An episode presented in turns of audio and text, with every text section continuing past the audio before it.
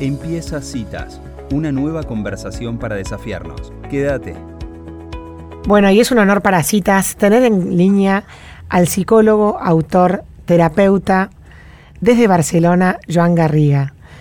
Joan es eh, fundador del Instituto Gestalt de Barcelona en el año 86, es autor de algunos libros y es un, reconocido terapeuta que introdujo las constelaciones familiares en España. Bienvenido Joan a Citas, mi nombre es Elisa, estoy acá con Ángeles, es un gusto para mí dar la bienvenida al programa. ¿Cómo está?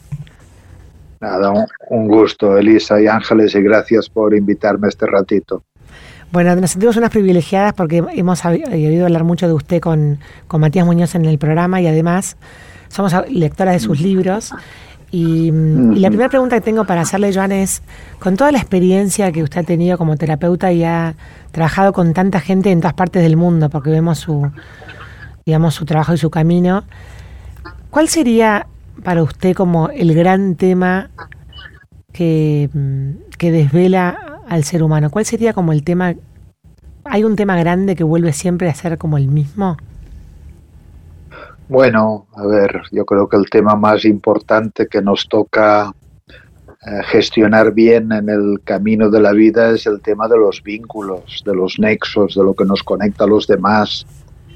Y luego también está el tema del intercambio entre lo que damos y lo que tomamos y recibimos que es el alimento, la vitamina de los vínculos. Esto por un lado. Y luego, claro, en el camino de la vida está el tema de, de la sexualidad, está el tema de la muerte, la angustia ante la muerte, son temas muy importantes. Desde luego el tema del amor, que tiene que ver con los vínculos y el tema del dolor. Luego, obviamente, el tema de la, del sentido, de, que tiene una hondura existencial o si se quiere espiritual.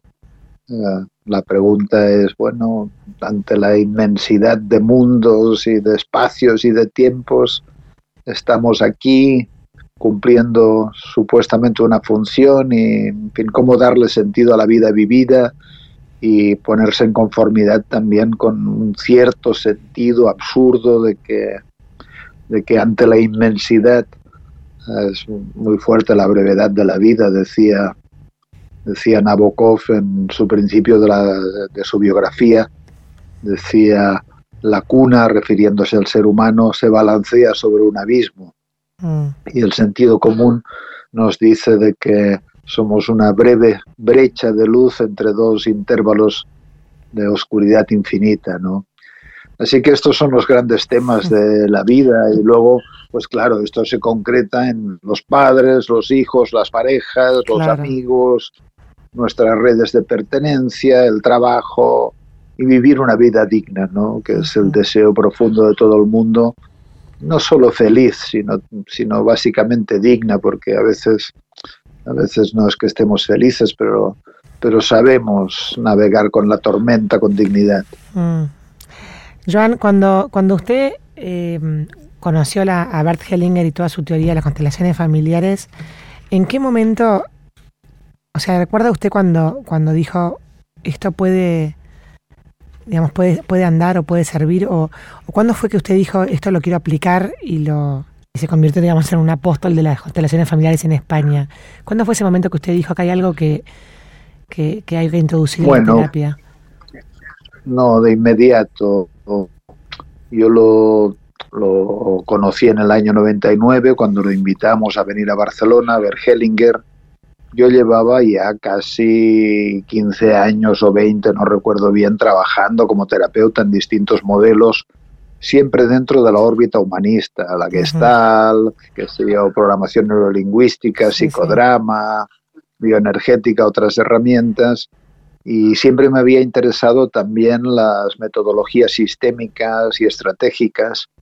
Y cuando vino Hellinger y vi el trabajo, la verdad es que sentí algo así como un llamado y algo dentro de mí me dijo, tienes que hacer esto, por la razón principal de que con muy poco tiempo se logran grandes cosas para una persona, lo cual no significa que luego la persona no tenga que seguir un proceso terapéutico en segundo lugar, porque en tan poco tiempo siempre se enfrentan asuntos que son esenciales para la biografía y para lo transbiográfico, transgeneracional de la persona. Así que me pareció de una suprema rentabilidad terapéutica mm.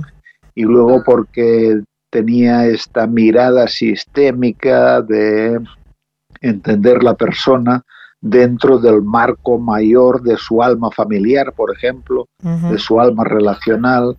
Entonces tenía una gran potencia terapéutica y, fue casi orgánico que empezara a dedicar más tiempo al trabajo de constelaciones y sistémico y menos al trabajo gestáltico, aunque la verdad que cuando me dedico a acompañar personas en los talleres que voy dando aquí y allá, mi orientación principal es humanista, gestáltica, sistémica, constelativa, fenomenológica. Claro. Trato de integrar un poco todo lo que uno ha ido aprendiendo. Mm, mm. Joan, hay una, digamos, la, tesis más grande del libro dice que, que mm, decirle sí a la vida, que usted habla mucho sobre el tema de la aceptación, ¿no? Como que cuando nos peleamos con lo que sucede, bueno, esto habla, también bastante Matías del tema del sufrimiento generado por el hombre y el dolor que, está en la vida y después uno se genera sufrimiento un poco gratuitamente, ¿no? Y todo ese libro que habla de la aceptación, de, que nuestro problema con aceptar las cosas como son, eh, mm. pero al mismo tiempo, en toda esta corriente que, que uno puede en esa búsqueda personal, como co-crear su propia vida y, y, no está definido su destino, sino que puede ir como construyéndolo. Hay como un equilibrio, o sea, hay, me, me, son como extremos a que a veces para mí se... Mm, uno se acepta la, el destino, lo que sucede. Usted también habla de eso en, Vivir en el Alma.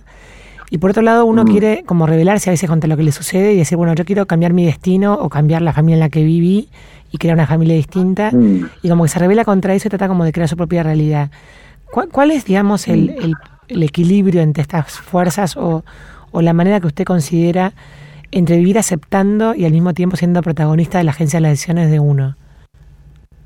Bueno, a ver, yo creo que por un lado nos levantamos cada mañana tratando de invertirnos y arriesgarnos en la vida en la dirección de lo que deseamos, de las cosas como queremos que sean. Este, este aceptación no significa resignación, no significa fatalismo pero se trata de un diálogo. Por un lado le lanzamos a la vida nuestras propuestas, pero por otro lado a veces la vida habla de manera propia y no complace nuestras propuestas, sino que las despedaza. Mm. ¿Cuántos, queriendo estar sanos, se les diagnostica una enfermedad muy grave, por ejemplo? ¿Cuántos, queriendo vivir, les toca morir? Es decir, la vida hace que sucedan cosas que, no, ante las cuales no podemos sino hacer un proceso de asentimiento, mm. porque ya ocurrieron, ya fueron de la manera que fueron. Nos tocaron los padres que nos tocaron, es decir, la vida actúa. Nuestro margen de maniobra es amplio, pero ante ciertas cosas es muy pequeño. Y lo que ya sucedió no puede ser cambiado. Lo que podemos cambiar respecto a lo que sucedió es nuestra manera de vivirlo. Y lo que yo afirmo en el libro de Decir sí a la vida es que nos da mucha más fuerza cuando somos capaces de hacer el proceso más que de aceptación, yo lo llamo asentimiento. Y el mm. asentimiento es una apertura de corazón a la realidad tal como ha decidido ser y a veces nos complace, insisto, y a veces simplemente no lo hace, nos despedaza. ¿Quién no ha vivido en su biografía qué sé yo, frustraciones, adversidades, aflicciones, quién no ha perdido seres queridos, quién no ha pensado en algún momento me gustaría tener un cuerpo diferente del que tengo y tengo que ponerme en paz con mi cuerpo. Es decir, hay cosas que simplemente no se pueden cambiar. Lo que se puede cambiar es nuestra manera de relacionarnos con estos hechos o con estas cosas. Mm. Entonces el arte de vivir consiste en tener la intrepidez y la audacia para arriesgarnos con fuerza en la dirección de lo que queremos y por otro lado en saber sintonizar con lo que la vida quiere, aunque sea distinto de lo que nosotros queremos. ¿no? Y en este diálogo entre la propia voluntad y la voluntad de la vida nos jugamos mucho y este es un arte que tiene que ser creativo, pero en definitiva, cuando rastreamos el trasfondo del sufrimiento en muchas personas, lo que encontramos es que en algún lugar de su biografía algo sucedió y no lograron aceptarlo, integrarlo, asumirlo, asentirlo. La madre que murió cuando tenía cinco años y en el trasfondo de mi cuerpo sigue latiendo esta voz de desdicha, de que mi vida no vale la pena por mm. esta pérdida, es decir, no he podido aceptarlo. O me dejó mi mujer y pasaron diez años y sigo viviendo más mirando el pasado que me hizo sufrir, que mi mujer me dejó, que no orientado al futuro. Son estas cosas, ¿no? Que, hay cosas que no podemos cambiar, podemos cambiar nuestra manera de percibirlas. Hola, Joan Ángeles Sanz. Hola, ¿Cómo le va? Em, bien, bien. Hace un ratito, lo saco un poquito de tema, y hace un rato decía que uno de los temas más importantes en, el hombre era la importancia de gestionar los vínculos, ¿no? Hemos leído muchas cosas de, de, usted y trabajos y demás sobre la pareja. ¿Qué fue lo que lo inspiró eh, o, o, por qué de alguna manera todas sus su atención o muchas de sus, de, sus esfuerzos van hacia la, hacia la pareja? Bueno, a ver, la pareja es el origen de las cosas. Todos venimos de dos que se juntaron. Así que, que dos que crean un tercero, que es el hijo, son providenciales para la figura del hijo. Una porción del sufrimiento significativo en los hijos no viene de la relación con el padre, no viene de la relación con la madre, sino viene de lo que sucede en esta relación o en esta pareja de los padres. Así que es tan importante el vínculo de la pareja que también azarosamente, mira, se me dio, me invitaron de muchos lugares a trabajar con la temática de la pareja hasta que uno al final acaba escribiendo de lo que va aprendiendo en el camino. Pero la pareja es uno más de los vínculos pero obviamente un vínculo muy importante es el paterno-filial o materno-filial, el vínculo entre hermanos, el vínculo con los abuelos, con los tíos, con los amigos, etcétera, etcétera. Pero claro, la pareja es que es que todos venimos del dos y, y, y, esto, y estos dos, pues para la mayoría de las personas se configuraron como pareja. Y si no, el hijo en su interior siente el latido de estos dos y de lo que pasa entre ellos también. Y claro, vemos en consulta como mucha gente habla de lo que pasó entre los padres, de, como de sus faltas de respeto, sus negligencias, sus luchas, sus violencias, y esto es muy aflictivo y doloroso para los hijos, por ejemplo, ¿no? Así que en realidad, en realidad yo me alegro de haber escrito tanto y trabajado tanto el tema de la pareja, porque no, no deja de ser. Hola, ¿se me escucha? Sí, sí, sí, perfecto. No, no deja de ser algo que vale la pena también para los hijos. Y Joan, si tuviese que decir tres características de, de, un vínculo de, de, pareja o no sé, las más importantes que deben que estaría bueno que fluyan entre las parejas, ¿cuáles serían? Bueno, que, que, sea fácil la relación, que sepan gobernar las exigencias del niño que sigue viviendo adentro en lugar de, de, mandar en exceso a la pareja, luego que sean compañeros, que se acompañen en las vicisitudes del camino, luego que generen flexibilidad, es decir, que, a veces puedan ser grandes, a veces pequeños, a veces humildes, a veces generosos, es decir, que haya un cierto trabajo personal, también un cierto trabajo personal para que a veces podamos ser fuertes, a veces débiles, a veces alegres, a veces tristes. En realidad, yo creo que la mejor pareja es aquella en la que cada uno puede ser exactamente tal y como es, y, respetar que el otro también es exactamente tal y como es. Mm. Y confiando que, que cuando somos exactamente tal y como somos, en general somos benevolentes y bondadosos. Mm. Así que estas serían algunas ideas. Mm. Y también de algo que, que hemos leído en lo personal mucho que usted, bueno, que escribe, es sobre la comunicación, ¿no? En la pareja. Sí, en otro de mis libros, Bailando Juntos, bueno, tengo uno que se llama El buen amor en la pareja y otro Bailando Juntos, y en Bailando Juntos escribí más acerca de la comunicación y cómo comunicarse y qué comunicar, y en primer lugar, cómo uno se comunica consigo mismo, yo estoy más a favor de una cierta transparencia, de una cierta apertura.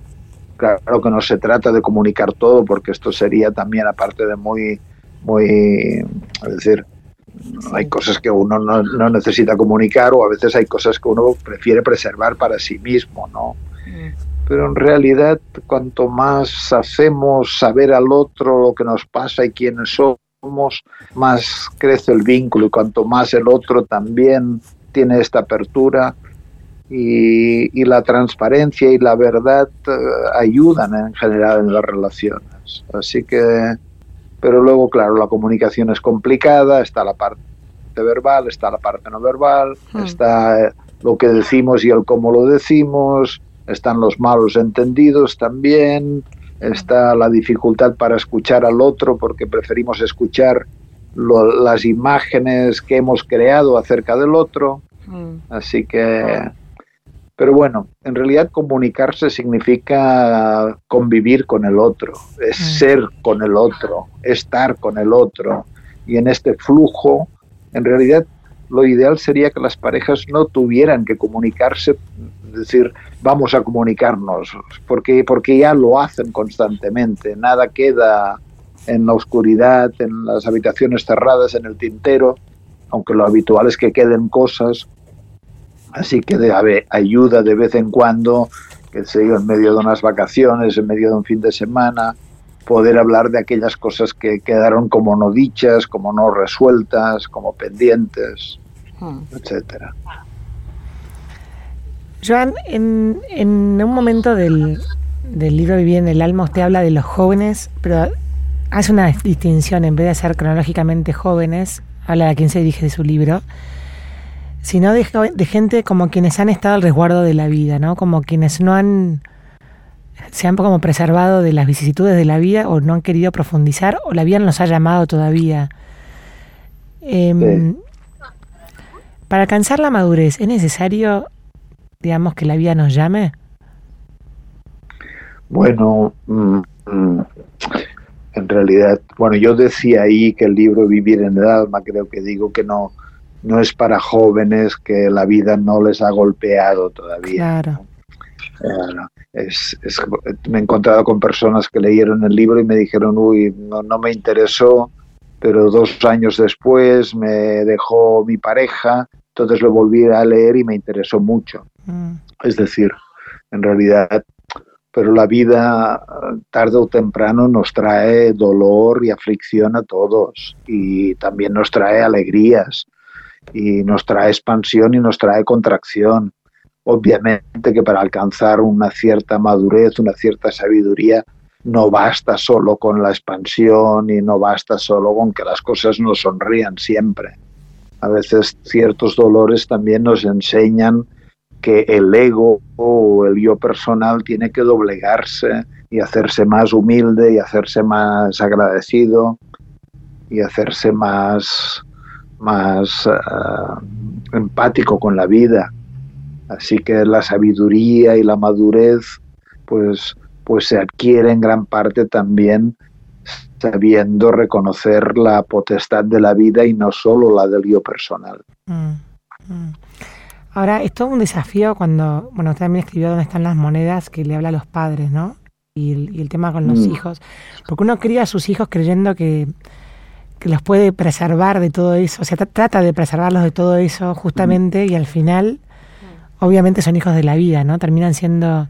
Pero bueno, ¿cómo, qué desafío prepararlos para, para eso que uno trata todo el tiempo como de evitarles, ¿no? Que es el dolor, o, o qué difícil que es educar en, en eso de de poder ser abierto a lo que la vida traiga, ¿no? Sí, en el libro, en mi libro de la llave de la buena vida hablo de entregar a los hijos a su propia vida. Y claro, los padres desearían siempre que cruzaran las puertas de la alegría, de la felicidad, del bienestar. Y de hecho, si el bienestar de los hijos dependiera del deseo de los padres de que los hijos estén bien, los hijos estarían siempre bien. Mm pero los hijos, algo que necesitamos enseñar a los hijos y lo enseñamos con el propio modelo, nuestro propio modelo de vivir, también es que cómo vivimos cuando perdemos a los padres, cómo vivimos cuando hay una contracción económica, decir, cómo atravesamos los periodos difíciles, porque los hijos necesitan aprender también a saber que probablemente tendrán periodos difíciles, tendrán pérdidas. Con suerte los hijos nos perderán a nosotros como padres mm, con suerte que no los perdamos nosotros a ellos, ¿no? Mm. Así que tienen que aprender, tienen que aprender el lenguaje de las pérdidas y del dolor. Y hay un dolor, insisto, que es inevitable. Luego, con suerte, no incurren en posiciones de sufrimiento, como explico en el libro de, de las monedas, que son el victimismo, el resentimiento, que sé yo, la arrogancia, la invisibilidad, uh, qué sé yo, la excesiva abnegación, el perfeccionismo, etcétera, etcétera, porque estos son posiciones de sufrimiento. Y claro, a veces estos son posiciones que los hijos toman y nos damos cuenta los padres, mira, este hijo se posiciona, qué sé yo, en una excesiva, en una excesiva exigencia de sí mismo, ¿no?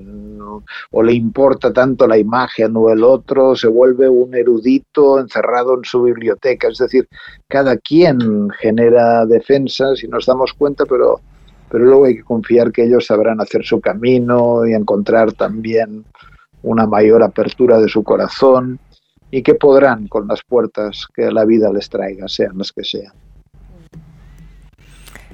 Buenísimo, Joan. La verdad que eh, nos ha encantado charlar con usted. Muchísimas gracias por estos minutos en citas. Y bueno, nos queríamos hablando el resto del tiempo, pero, pero creo que lo vamos a dejar acá. Muchas gracias por esta comunicación. Nada. Vamos pues a, muchas gracias a vosotros, Ángeles y Elisa. Antes de despedirlo, vamos a recordarle a, a nuestra audiencia que usted viene para la Argentina a dar dos talleres en marzo, ¿verdad? Bueno, en realidad doy sí, un taller de fin de semana y luego lunes y martes que es sobre el ámbito de la pareja. Que creo que no hay plazas ya, que está completo. Pero bueno, ah. vengo constantemente a la Argentina, yo creo que, que volveré luego en noviembre. Y así que aprecio mucho. Argentina es un país en el que he estado mucho y me ha unido a Argentina vínculos familiares y profesionales también. Así que en marzo estaré ahí y en noviembre volveré, pero para marzo, que el, contenido del taller justamente es el ámbito de la pareja, yo creo que no hay más plazas. Bueno, pero sea siempre bienvenido a nuestro país. Muchísimas gracias. Pues muchísimas gracias. Bueno, un abrazo, un abrazo a los dos. Gracias, gracias, chao, chao. Bueno, y así pasaba Joan Garriga por el micrófono de citas. Si te gustó esta conversación, seguinos